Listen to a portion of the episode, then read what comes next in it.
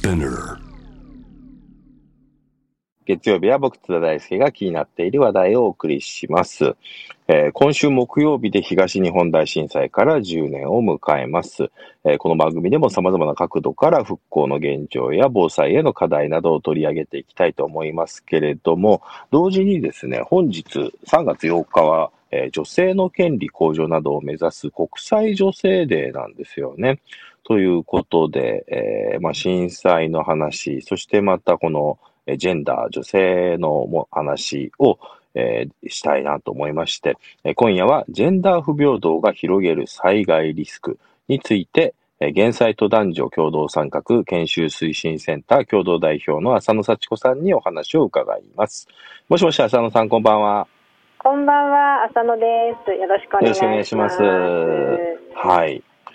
えー、まあ、この災害対策とね、ジェンダーの問題、これ関係あるのかとね、思われるリスナーの方もいらっしゃるかと思うんですが、むしろこの災害対策こそこの多様な視点をね、反映させるう必要性が指摘されていて、えーいろいろなね、教訓はたくさんあったと思うんですけれども、改めて東日本大震災の際、女性の視点からはどんな問題が起きたんでしょうか？はい、そうですね。やはり、あの家を失ってで、まあ、ライフラインや、あの周辺でお買い物もできないような状況の中で、えー例えば生理用品もない、えー下着もない、でそれから着替えたくてもですねプライバシーがこう守れないような状況の中で非常にその健康面でも、え衛生面でも、あのあと、ま、心理的な面でも非常に追い込まれた人たちが多かったということですね。で特にあのやはり女性の場合には避難所でのうつ傾向もあの男性より強かったというような調査結果もありますしまたあの、えー残念なことですけれども、えー性暴力の問題も、えー現実には起きて、えいます。あのーやはり、えー盗撮などはあの起こったりもして結構起こったりしていたようですし、えーそれから身体接触を伴うような暴力、まあ、中にはですね、まあ、強姦とか強姦未遂というようなことも、え起きていたということですね。はいうんこれ、まあその災害の時にね、まあ極限状況に置かれて、まあはい。その強いプレッシャーになったことが、さらされた人が、まあより弱い立場の人に対する暴力として顕在化してしまうということがあって、これ実はあの、1995年の阪神淡路大震災の時にも、えー避難所でも、まあ同様のことがあったという話は、あー聞こえてきているんですが、はい。まあ、その阪神・淡路大震災の教訓が、なぜこれ東日本大震災で十分生かされなかったのかなという、そういう疑問もあるんですけど、これ生かされた部分もあったんでしょうか？そうですよね。あの実は2005年にはあの中越地震などの教訓や国際的な動向も受けて国の防災計画の中に、えージェンダーの視点、まあ、今のようなその女性の権利の人権の問題であるとか育児介護の問題とかそうしたことに配慮するようにということが計画には書かれたんですが、まあ、実際にはなかなかあの自治体の体制が進んでいなかったんですね。でその状態で、まあ、東日本大震災が起きてしまったので、えー起きてでそこでようやくですね、まあ、ひ大きく取り上げられるようになったということです。なるほど。まあ、問題意識はあったし、指摘はされてたんだけれども、はい十分にやっぱり生かされてない中で起きたからこそ、まあ、あの、女性がその大変な、あの、あの、ことになってしまったということだったと思うんですけども、あの、先ほどですね、えっと、浅野さんの中で、その避難所の生活の中で、女性のメンタル面への悪影響、まあ、うつになる傾向が強かったというお話があったんですけど、これは、まあ、原因いくつかあると思うんですけど、どういうことが原因だったんでしょうか？そうですねやっぱりあの安心してこう着替えたりとか、まあ、その安全の安全性をこう確保できない状況でこう眠ったりっていうような状況でやっぱり常に緊張を強いられる。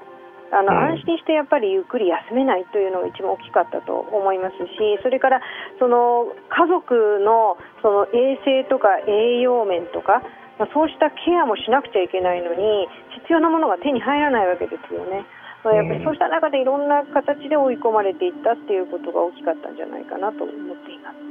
はい。はい、えー、その中でですね、まあ、あの東日本大震災があって、えー、先日はね、やはりあの震度6強の地震があって、しかもそれがね、あの東日本大震災の余震だったということも含めて、はい、また、まあ、南海トラフだとか、あるいは首都直下型のリスクも当然あるわけで、まあ、今後本当に、あの、この、えー、まあ、女性のあのやジェンダーの視点を入れた防災対策っていうのが非常にあの求められてくる部分あると思うんですが、はい、これ具体的に対策って進んでるんでしょうか？はい。でその後ですね、えー、2013年、まあ、つまり東日本大震災が起きたことを受けて、えー、ようやく、まあ、国としてのその災害とジェンダーの、えーえー、方針というものができたんですね。具体的には男女共同参画の視点からの防災復興取り組み指針というものが、えー、2013年にできましてでその後、えー、今年今年度ですねついこの間の,、まあ、あの2020年の5月にさらにまあ改訂版ができて、えー、より一層ですね、えー、避難所での女性への配慮や育児とか介護のま配慮といったことをしっかり求めるような国のガイドラインというものが、え出されてきたという状況にはあります。これ、この今ね、あの、教えていただいた男女共同参画の視点からの防災復興の取り組み指針、具体的に、えー、どのような対応を求めてるんでしょうか？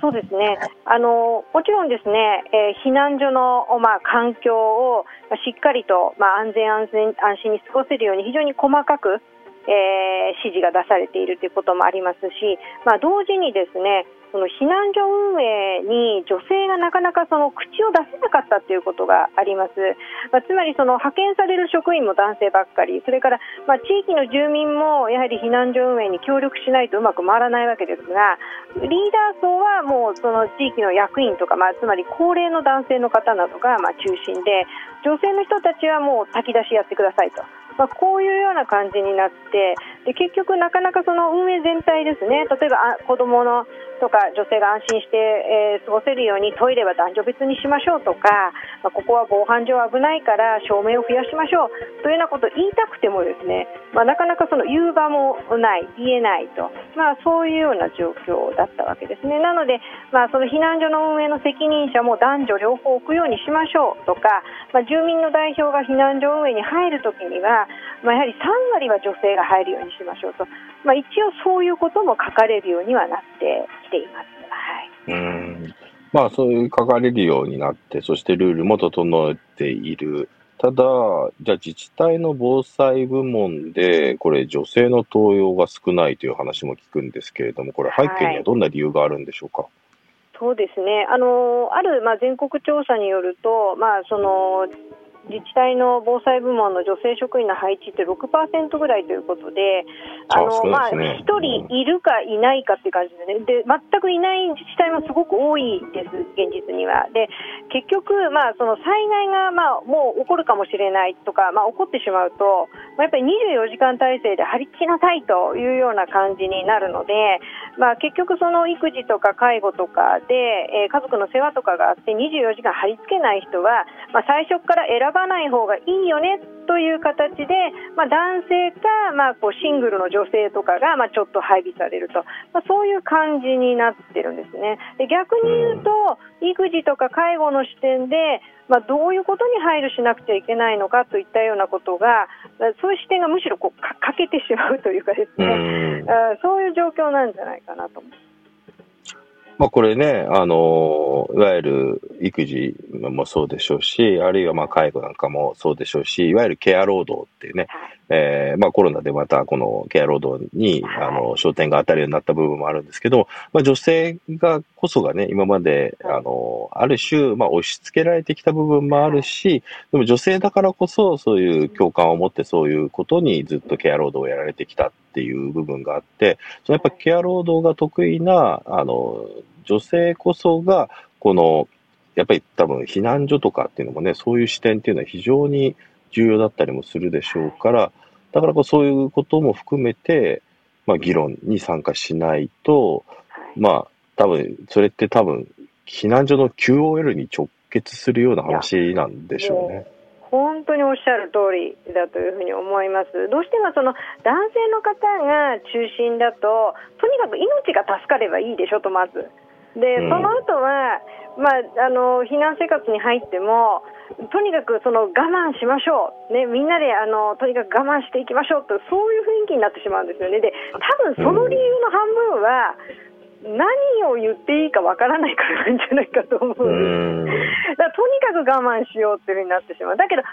慢しても何にもいいことないんですよね。あ、あの避難所からは何の助けの声も上がってこないから、あ、支援しなくていいんだって思われるだけなわけですよ。むしろ、まあ、あんなこともこんなことも困ってるんですと衛生、栄養、育児、介護いろんな視点で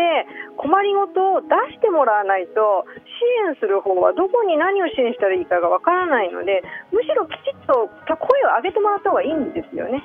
だけどやっぱり男性中心だとなんかこうなんとか我慢して乗り切ろうみたいな風になって結果的にはもうその感染症が広がったりとかやっぱり体調崩したり中には関連死されるような方が出てしまうとそういうことにつながってるんじゃないかなと思っています。はい。でもね、その我慢しましょうという、まあ、日本のこの男性社会のデフォルトみたいなものが、まさに避難所でストレスを、強いストレスを感じてしまう女性、先ほどのそのメンタル面の悪影響というと、完全に地続きの話でしょうし、男性だったら当たり前に我慢できることが、多分女性の視点だったら本当に我慢できなかったりもするっていう、多分そこの、まあ、ギャップもあるし、それこそ男性なんかはもう本当にアンコンシャスバイアスだらけなんでしょうけれども、多分そんなことを多分訂正する機会もなくここまで来てしまってるってことなんでしょうね。ではないかなと思いますね。でも結局その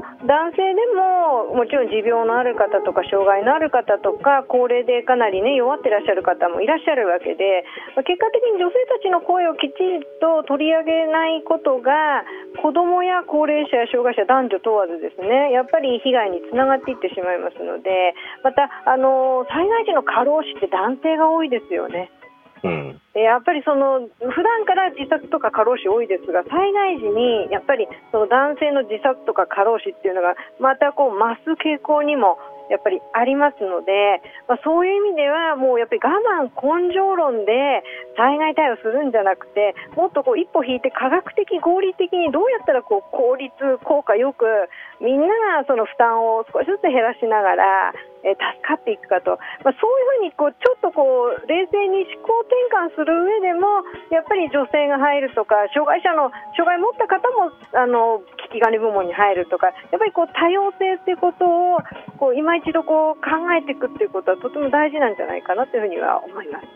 うんなんか今のねあのお話を伺ってて僕思ったのはあのリーマンショックがあった後に、はいそこから、あの、リーマンショックから、経営的にね、非常に厳しくなった中で、女性の取締役を多く含んでいる企業は、回復力が早かった、いわゆるレジリエンスが高かったっていう話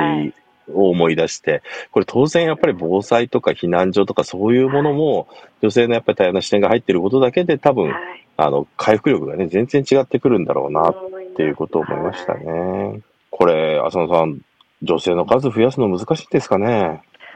いやあの実はですねあのそれなりにあの自治体のその防災計画を決める防災会議の委員の割合を3割とか4割とか増やす工夫している自治体もあるんですね。一方で、ねうん、0とか1人とかっていう自治体もあるので、まあ、やはりあのどうその本当にその必要性を感じて工夫をするかっていうことだというふうに、まあ、思いますし実際、女性が多い、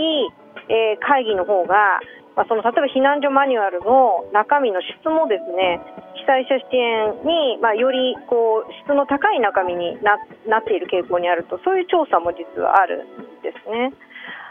で実際あの私が出てる会議でもやっぱり女性が少ないとどうしてもこうシャンシャンで終わらせようとするというかですね 波風立たないようにとにかくこの出された計画でいいよねって言ってこう終わらせるような雰囲気が非常に強く感じるのですね。なので、やっぱりそこも多様性が必要かなというふうに思います。いやー、そのお話伺っててね、あの、森前会長のオリンピック組織委員会のね、会議を思い出すというか、ね、まあ、まさに、あの、そういうような防災会議でも、女性は、あまあ、わきまえるっていうようなね、あの、ものが、そういうようなね、多分空気みたいなのがね、やっぱ強く出てしまうということもあるのかもしれませんが、これはあの、自治体の防災部門のが担う仕事って非常にたくさんある、多岐にわたるわけですけれども、あの、浅田さん考えるこの女性が、まあ3割ぐらいまでね、えー、この増えてきて、どういった分野の仕事を担当すると、えー、そうですね、効果があるというふうにお考えですか？あそうですね、やっぱりこう今はどうしてもなんかその災害発生した後にどう対応するかっていうことを、まあ、自治体としてもまたあの住民とも話し合うという傾向があるんですけれども、まあ、あのどこに高齢者とか障害者の方がどのぐらいいるかっていうデータを実は自治体はちゃんと持ってますし、まあ、それから例えばあの男性と女性のその昼夜間人口がどのぐらいかとか子どもの数がどのぐらいかといったようなそういう統計データを使うことで、まあ、実際災害が起こった時に現場に行かなくてもどのぐらいの被害とかどんな支援が必要かということが推測できたりもするわけなんですよね。ですから例えばそういうようなあの暮らしの目線に立って自治体が持っている統計データを駆使して、まあ、る程度こう精度の高い支援計画を立てるであるとかまたその女性の地域のリーダーの人たちもいるにはいるんですね、たくさんね。ですからそういう人たちが声を上げやすいように女性職員が行って、まあ、お話をしたり、まあ、いろいろ活躍できるところはあるんじゃないか。うん、なるほどね。これ、ちなみに避難所の立ち上げなどをめぐっても、女性の活用が広がっていないという話もあります。これはどう、うんと、どういう点でデメリットがあるんですかね？そうですね。あの、ま、あの、工夫している地域は、ま、女性が入れるように、あの、している地域も出てきてるんですが、そういうところはやっぱり女性が参加しやすいような時間帯に会議を持ったりとか、やっぱりその複数の女性で参加してこう意見が言いやすいようにするとかやっぱり工夫している地域は女性の参加も増えてるかなと思うんですがやっぱりそこまでなかなかこうやる前にで止まっちゃってる地域が多いなというふうに思うんですね。でやっぱりそういうふうに女性が参加すると早い段階からやっぱりあの改善が進むというですね生活に目指した改善が進むという傾向にあるのかなと思います。これでも今ね、あの、浅田さんのお話伺ってて思ったのが、新型コロナとかでもね、あの、はい、まあ、コロナきっかけで、まあ、様々なね、会議が、あの、リアルで会うよりも、うん、まあ、オンラインで、ズームなどを使ってっていうのが増えたと思うんですけど、はいはい、まあ、あれが、あの環境が整えば整うほど、多分女性も参加しやすくなると思うんですよね。あの、女性の参加しやすい時間帯っていうのもそうなんですけど、家にいて子育てもしつつ、えー、あの、じゃあちょっとその空いた時間で、えオンラインで参加してみたいなっていう、やっぱテレワークを推進した方が、そういうような、まあこの防災のね、えー、メンバーに加わっていくのが女性も多分やりやすくなると思うんですけれども、しかしやっぱり自治体っていうのは非常にやっぱりテレワークや IT が遅いまあ、進んでない。やっぱりリアルで、で、しかもやっぱ高齢の人が中心になっちゃうと、そんなのわかんないからって言ってリアルで会おうとする。じゃそれ感染リスクも増やすじゃんみたいなっていうのがあって、ここら辺もやっぱり多分ハード面的な、あるいは文化面的なところ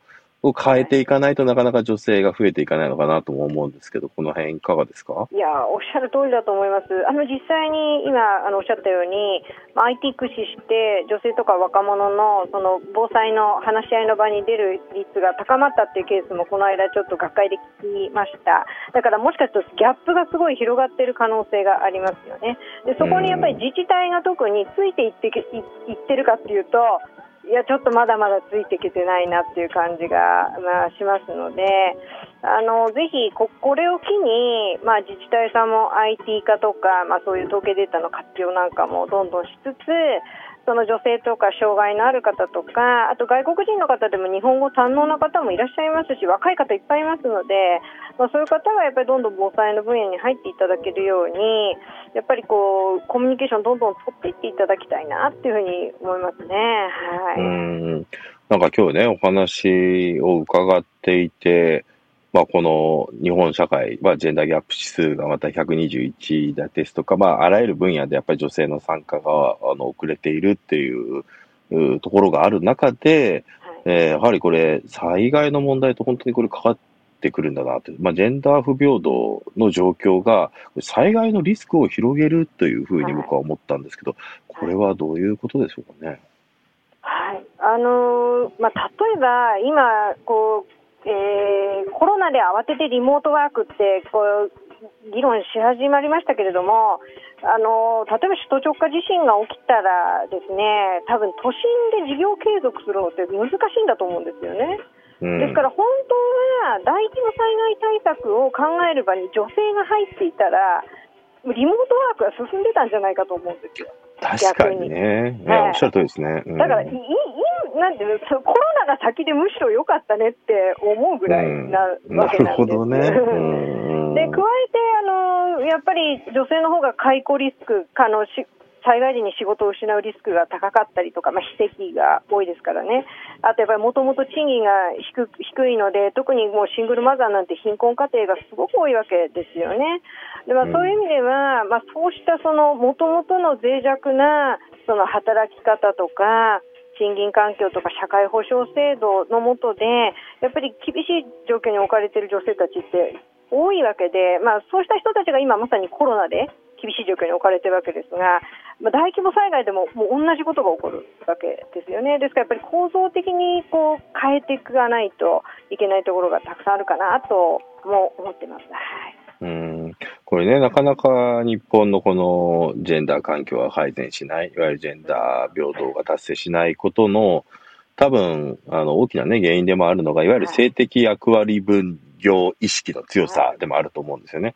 で、まあ、まさにその性的役割分業意識の強さというのが、すごく濃縮されて現れてるのがこの防災分野なのかなっていうふうにお話伺ってて思ったんですけど、この文化、このギャップを変えていくために、どこから手をつけるべきだとお考えですか？本当ですよね。まさにおっしゃる通りだと思います。でも、やっぱりまずは、あのまああのまあ、私は防災の分野をやってますから、まあ、まずはやっぱり女性がその防災、災害でどんな問題が起こるのかっていう知識をしっかり身につけて、まあ、心構えをしていくっていうことと同時にやっぱりそれをまあ家族とか、まあ、周囲の男性とかその組織の中でも、まあ、きちっと共有していくっていうことが行くことで、まあ、やっぱりその日頃のその家の中の役割分担とか、まあ、仕事の在り方とかですねそういうこともやっぱりこう見直していくところまでこう防災からこう声を上げていけるといいなというふうには思いますしやっぱりあのどうしても日本人ってなんか災害時に我慢しなきゃいけないっていうふうにこう思わされるところがあるわけですがまあ、やっぱり声を上げれば変わっていくので、ここ勇気を持って、1人だと難しいかもしれなくても、数人、複数でまとまって声を上げれば、あの変わっていく可能性があると思いますので、まずはやっぱり声を、知識を身につけて声を上げていく。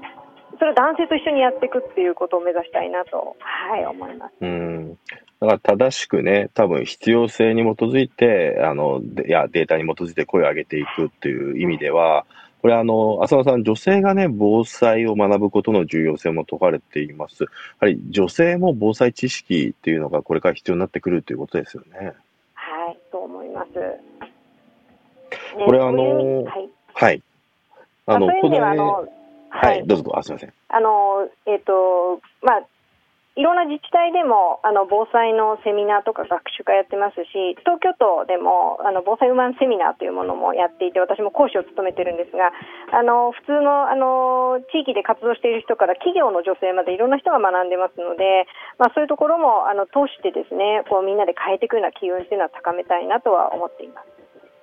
はい。あの、首都直下型地震、あるいはまあ南海トラフなんかも、まあ相当な確率で今後来ることがえー予想される中で、いざね、本当に、あの、そういった震災、災害に、まあ、豪雨なんかもそうですね、災害に直面した時に、うんあの、まずこのことを思い出してほしい、このこと頭に出てるだけで動き方が変わるよっていう、なんか女性へのアドバイスってありますか？そうですね、あのーまあ、やっぱり先ほども申し上げたようにこう我慢をしないで仲間を見つけて声を上げるっていうことはぜひあのしていただければなというふうに思います。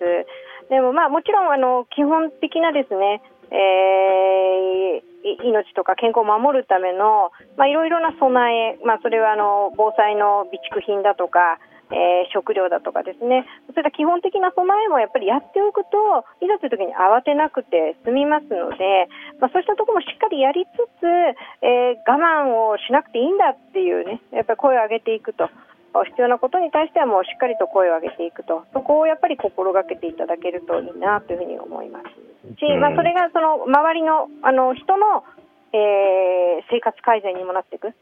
えーみんなの健康維持にもつながっていくと考えて堂々と声を上げてほしいなと思います。これはだからあれですよね。そこで、あの、我慢しながらね、強いストレスう抱えて、避難所でえー生活をしていると、それが二次災害につながってしまうような側面もあるから、それを防ぐ意味っていうのも大きいわけですよね。はい、おっしゃる通りだと思います。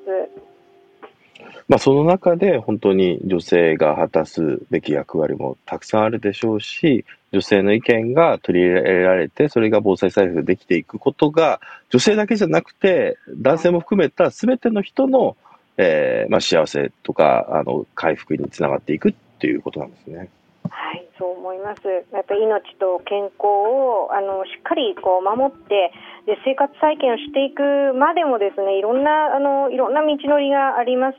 でそこでも子どもの預かり支援が必要だったりとか、あのいろんな助けをしていかなくちゃいけませんので、えー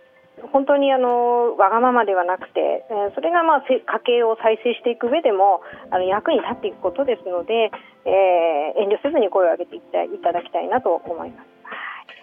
はい。えーよくわかりました。えーそろそろ時間が来てしまいました。孫さんどうもありがとうございましたこち。らこそありがとうございます。はい、えー、3月8日の編集後期です。えー、まあ、震災のあの話、まあ、震災と関連する話と、で、そして国際女性デーということで、えー、ジェンダーの話、まあ、この両方の、えー話題という意味でですね、今日の話を伺ったんですけれども、えー、減災とね、男女共同参画、えー研修推進センターの浅野さんにお話を伺ったんですけど、面白かったですね。面白かったというか、うん、だから、ずっと言われているこの男女、えージェンダー平等の不均衡の問題。だから企業であれば多様性がない企業というのはレジリエンスがなくて、かつ、やはり、あの、どんどん行き詰まっていくということが、まあ、経済界では当たり前のように少しずつ様々なデータも含めて、えー共有されるようになってきた。そして政治の多様性のなさというのが、やっぱり女性政策の遅れ、あるいは刑法の改正の議論、えーあるいはまたこの医療の問題でね、日本だけ、あの、アフターピルが、えー市販薬で、えーほとんど先進国は買えるのにもかかわらず、日本は買えなかった。まあ、それもやっぱりジェンダーの問題ありますよね。東京医科大の話とかがあって、やはり女性が男性と比べて減点されるような、まあそういった構造的なえ差別にさらされていた。だから政治も企業も医療もすべて、まあなんていうか、日本社会の問題、日本社会で本当に構造化されているということが、あまあ、すべて、えー、つながっているし、まあ当然これが減災、防災の問題にも、えーそのことが、えー横たわっているということが非常によくわかる話でしたし、でも、ここでやっぱりすごく重要だなと思ったのが、残念ながら日本って災害国家なんですよね。ちょっと尋常じゃなく、地震だけでなくて台風も来るし、豪雨もあるし、とにかく、あの、世界中で起きてるね、大きな地震のかなりの数が日本にね、集中してるっていうところも含めて、まあ、これだけの災害大国、で災害大国だからこそ、でも災害大国の日本で、えー、ほとんど女性の視点が、えこれまで入ってこなかったということが、結局、あの、災害にさらされた時にみんな我慢するしかないんだ。ということで、えー、避難所のね、QOL が、え、非常に低いっていう問題の、なんていうか、答え合わせがね、できてしまってるようなところがあるのかなとも思います。実際これね、あの、避難所の運営なんかだったら、あの、イタリアなんかでは相当進んでいる、ていて、えー、ですけれども、やっぱり日本だと、えー、みんなが大変なんだから、なんでそんな自分だけ、えー、そういう環境をな、なんでそういうわがままっていうふうに思われてしまうんですよね。なんかそういうわがままと思われてしまうことが、まあそのわがままと思われてしまうこと自体がやっぱり社会運動の力を削いできたみたいなね、ところともつながったりもして、なんていうかぐるぐるぐるぐる様々な日本の今取り巻く、えー、問題とか、ブレいろいろなことがブレイクスルーできないことにつながっているんだなということ、そんなことを思わされる回だったなとは思うんですけど、まあ、同時に思うと、でもこれってそんなに解決が難しい話じゃないわけですよね。単にそれがやっぱり3割を超えてくれば、それだけでいろんな物事が動いていくっていうことがあるわけで、だっていうか答えとか解決法がある程度見えているのに、それをただ単にやらないだけっていうのが日本社会だと思うので、まあ、あの、ただそういうことがね、えー、ものすごく固定化されて、権威化されていたスポーツ界、オリンピック界で、まあ森さんのあの出現によって少し山が動きつつあるわけですからね。まああれをやっぱりうまく、えー、いいきっかけにしてですね、やっぱ日本社会全体をこのジェンダー平等ということをてこにですね、変えていかないといけないんじゃないかなという、そんな思いを新たにした今日のアップクロスでした。はい。自分としてもね、やっぱり震災の問題をずっと追いかけていて、ここ数年はね、ジェンダーの問題にも関心を持って追いかけていたので、自分自身にとっても本当に学びの多い回でしたし、まあ、この問題、ちょっとまた、あの、引き続き自分でも追いかけていこうかなと思いました。ということで、えー、今日の編集後期以上です。ではまた。